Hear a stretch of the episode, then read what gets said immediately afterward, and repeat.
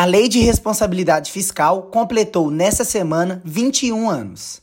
Ao longo desse período de existência, essa lei mostrou-se como de grande importância no cenário da administração pública brasileira.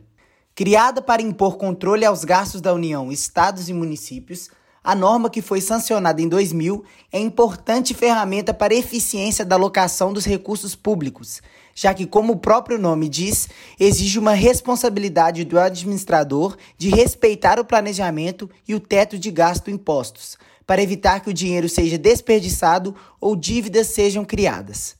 Para o senador mineiro Antônio Anastasia, grande entusiasta da norma, ela veio para organizar a gestão pública brasileira, dando mais resultados para a população e modernizando a legislação do país.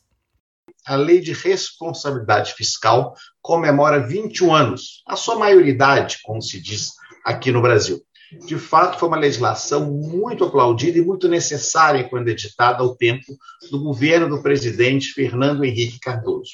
Foi um grande avanço na gestão pública, porque impôs ao administrador como diz o seu nome, responsabilidade, limites na alocação de recursos públicos para critérios objetivos e evitar despesas desnecessárias, recursos alocados de maneira ineficiente e, sobretudo, respeito ao orçamento e ao planejamento. Ao longo dos últimos anos, tenho me empenhado muito na luta a favor da gestão pública. E não tem nenhuma dúvida que a lei de responsabilidade fiscal é um dos principais esteios e pilares dessa gestão pública moderna e eficiente, voltada para os resultados que precisamos do Brasil. A LRF introduziu novos termos na contabilidade pública, além de instaurar limites para despesas e para o endividamento.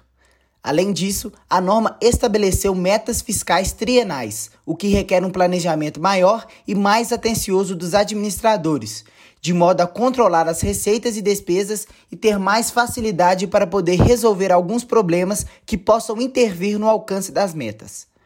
Outro ponto importante da LRF é que ela foi fundamental para estabilizar a economia brasileira durante o Plano Real, atraindo investidores estrangeiros. Anastasia avalia a lei como eficiente e voltada para os resultados em favor da sociedade.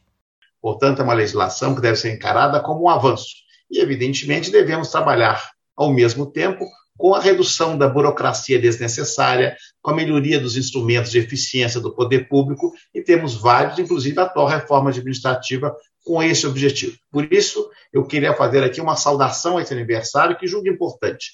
O Brasil, depois do Plano Real, a estabilidade da moeda, conseguiu, naquela época, um grande ganho, que é exatamente critérios sobre despesa relativa ao orçamento público, com muita responsabilidade. E, ao mesmo tempo, é claro, sempre prestigiando, como eu disse, o planejamento e os planos de desenvolvimento. É uma lei que deve ser, portanto, aplaudida.